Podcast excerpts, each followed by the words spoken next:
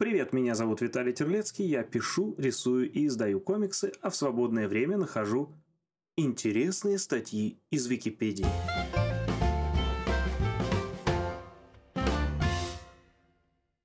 Падение Ельцина с моста Падение Ельцина с моста – событие, случившееся с Борисом Николаевичем Ельциным 28 сентября 1989 года – этот инцидент долго и детально обсуждался на заседании Верховного Совета СССР, транслировавшемся по центральному телевидению, а также опубликованном в центральной печати. Такого типа публичные обсуждения никогда ранее не встречались в практике высших государственных и правительственных органов СССР. По версии самого Ельцина, он решил посетить своего друга на даче, Сергея Башилова. Захотев пройтись пешком, он отпустил шофера со служебной машиной – Вдруг на него напали неизвестные, затолкали в автомобиль «Жигули», надели на голову мешок, а затем сбросили с моста в Москву-реку. Ельцину удалось спастись. Эта версия была подвергнута сомнению на заседании Верховного Совета СССР. Что произошло на самом деле, осталось до конца невыясненным, и существуют лишь различные версии.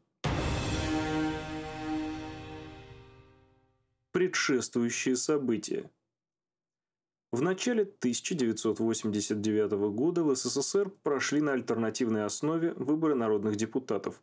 Ельцин одержал уверенную победу в Московском избирательном округе, построив свою программу на борьбе с привилегиями номенклатуры. В мае 1989 года на съезде народных депутатов Ельцин был выдвинут делегатами в качестве альтернативы Горбачеву на пост председателя съезда, но взял самоотвод – не был он выбран и в постоянно действующий Верховный Совет. Тем не менее, депутат Алексей Казанник отказался от места в Верховном Совете в пользу Ельцина. Ельцин возглавил Комитет Верховного Совета по строительству и архитектуре. Обсуждение происшествия в Верховном Совете – 16 октября 1989 года Горбачев предложил срочно собраться членам Президиума, чтобы обсудить информацию о нападении на Ельцина, которое произошло в Подмосковье. В тот же день на вечернем заседании Верховного Совета он обратился к депутатам. «Сегодня днем собрались члены Президиума и прослушали информацию по вопросу, который сейчас интересует уже не только общественность Москвы, но и страны. Так или иначе, нельзя уклоняться, на него нужно дать ответ».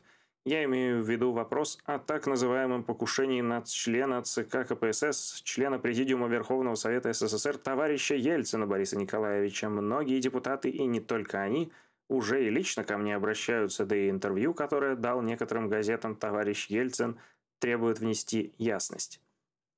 Затем выступил министр внутренних дел Бакатин, ссылаясь на письменный и устный рапорт от первого заместителя начальника ГУВД Мособл исполкома Черноглазова от 29 сентября Бакатин рассказал, что происшествие состояло в том, что 28 сентября 1989 года в 23 часа 10 минут в милицейский пост правительственных дач пришел Ельцин в мокрой одежде. Он заявил милиционерам Тумскому и Костикову, что он шел на дачу к своему другу, и в этот момент на него было произведено нападение – по утверждению Ельцина, нападавшие затащили его в машину, отвезли в неизвестном направлении, затем надели ему на голову мешок и бросили в Москву-реку. Ельцин рассказал далее, что ему удалось выбраться на берег через 300 метров от моста вниз по течению, после чего он отправился на милицейскую проходную. Бакатин рассказал, что милиционеры помогли Ельцину просушить одежду и напоили его чаем. Ельцин просил их никому не сообщать о происшествии – Милиционеры позвонили на указанную Ельциным дачу друга, но указанного лица там не обнаружили. Сестра хозяйка дачи сообщила, что указанные находились в это время в больнице. Через 30-40 минут в милицейский участок подъехал неизвестный мужчина на автомобиле «Нива». А еще через 10 минут на автомобиле «Волга» приехали жена, дочь и зять Ельцина. В час ночи они все уехали. Бакатин далее сообщил депутатам, что несмотря на просьбу Ельцина сохранить происшествие в тайне, милиционеры доложили о нем начальству в соответствии со 127 пунктом Устава патрульно-постовой службы советской милиции. Служебное расследование не подтвердило факта нападения. Водитель служебной машины Ельцина категорически отрицал рассказ Ельцина о том, что водитель высадил его вдали от проходной дачного поселка, а также отрицал преследование их какой-либо машиной. Он заявил, что высадил Ельцина у проходной, причем Ельцин взял с собой два букета цветов, один из которых позже был найден в 900 метрах от проходной. Исследование местности возле реки, на которую указал Ельцин, показало, что человек, сброшенный с моста, должен был получить тяжелые физические повреждения, так как мост был 15-метровой высоты, а глубина составляла только полтора метра.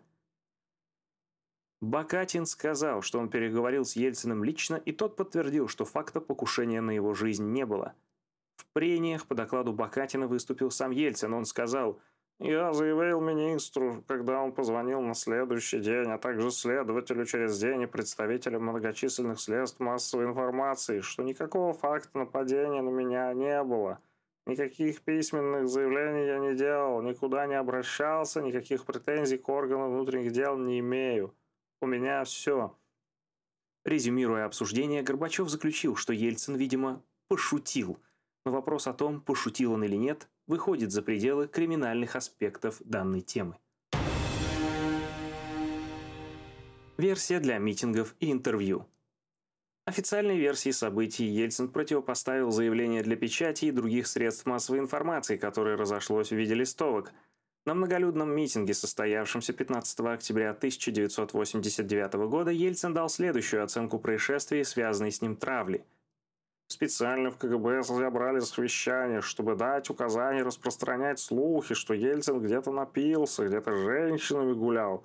Они перешли уже все рамки, когда уже эта злость, видимо, затмила разум, затмила разумные действия. Их озлобленность не имеет границ, она перешла в явную травлю, чтобы скомпрометировать, дискредитировать депутата, который давно им, так сказать, как кость в горле, которая торчит у них, понимаешь, как гвоздь. Ельцин также прокомментировал «травлю» в кавычках в нескольких интервью. Он, в частности, сказал «Зачем, скажите, было обсуждать инцидент в моей личной жизни на сессии? Что, мало в стране проблем?» При межнациональных столкновениях льется кровь, экономика в упадке, кризис в финансах, социальной сфере. Нет, еще стенограмм в известиях напечатали, как будто это важнейший вопрос в государстве. Версия в автобиографической книге. В автобиографической книге «Исповедь на заданную тему» Ельцин осветил вопрос подробнее. Согласно этой версии происшествия, после встречи с избирателями он отправился к своему старому другу по Свердловску, Сергею Башилову, который жил на правительственной даче в подмосковном поселке Успенское. Он отпустил водителя так, как захотел пройтись пешком. Вдруг появились неизвестные на другой машине, и он оказался в реке. По свидетельству Ельцина, вода была очень холодная, и он с трудом доплыл до берега. Затем он отправился к посту милиции, где его сразу же узнали в лицо. Его напоили чаем. Вопросов не задавали, так как Ельцин сказал, что о происшествии никому не следует сообщать. Вскоре за ним приехали жена и дочь. Свое решение не разглашать детали происшествия Ельцин объяснил желанием не провоцировать выступления его сторонников. Он полагал, что в знак протеста против покушения на его жизнь могли забастовать трудящиеся Зеленограда, Свердловска и Москвы. Ельцин далее утверждает, что несмотря на его желание придавать эти события огласке, министр внутренних дел Бакатин доложил на сессии Верховного Совета СССР, что никакого покушения не было, и сообщил фальсифицированную информацию. Тем не менее, Ельцин остался уверен, что народ во всем разберется.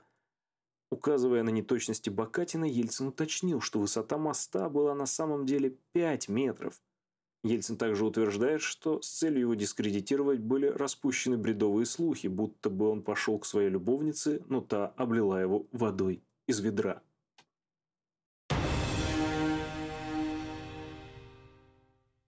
Версия Александра Коржакова Начальник службы охраны Ельцина Александр Коржаков, человек, приехавший на Ниве, в книге «Борис Ельцин. От рассвета до заката» оставил такие воспоминания о происшествии – Примчался я к посту в Успенском и увидел жалкую картину. Борис Николаевич лежал на лавке в милицейской будке неподвижно, в одних мокрых белых трусах.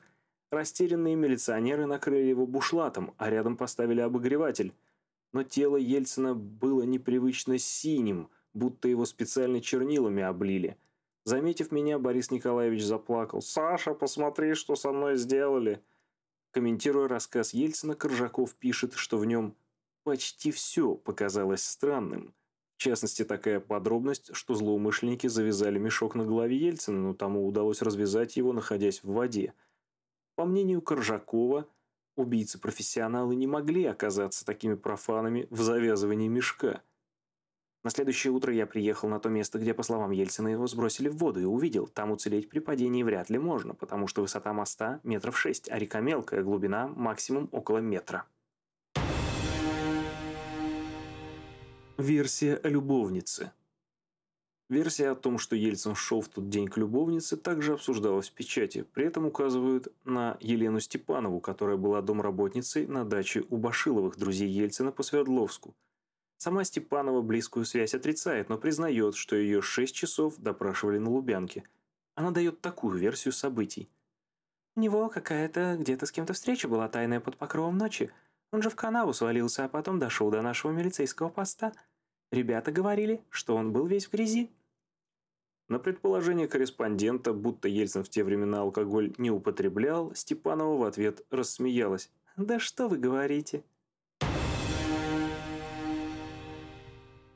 Влияние на культуру.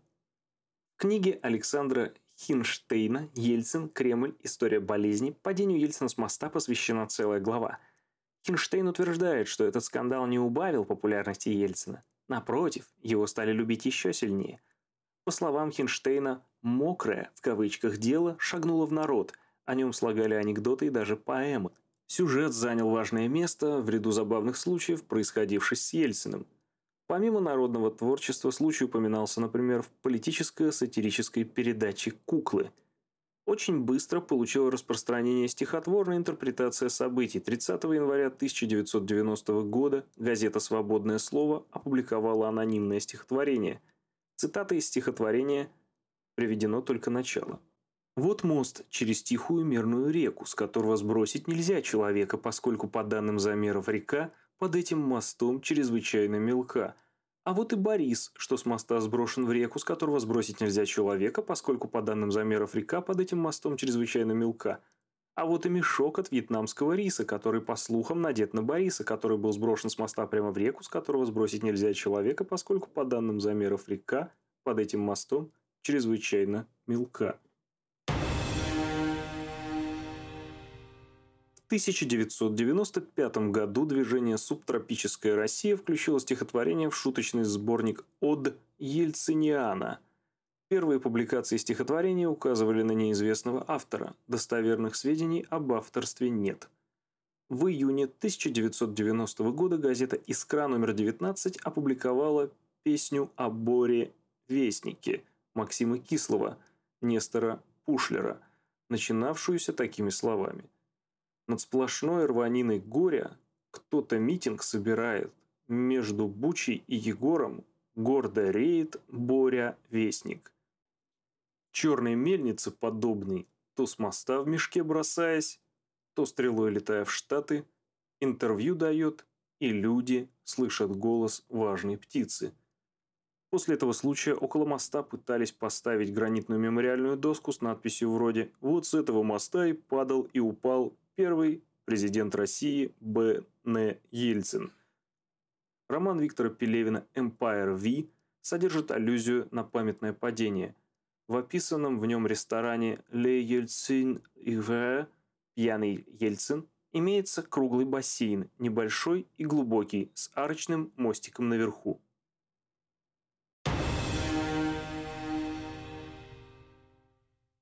Вы слушали интересные статьи из Википедии. Падение Ельцина с моста. Меня зовут Виталий Терлецкий. Слушайте нас везде, где только можно.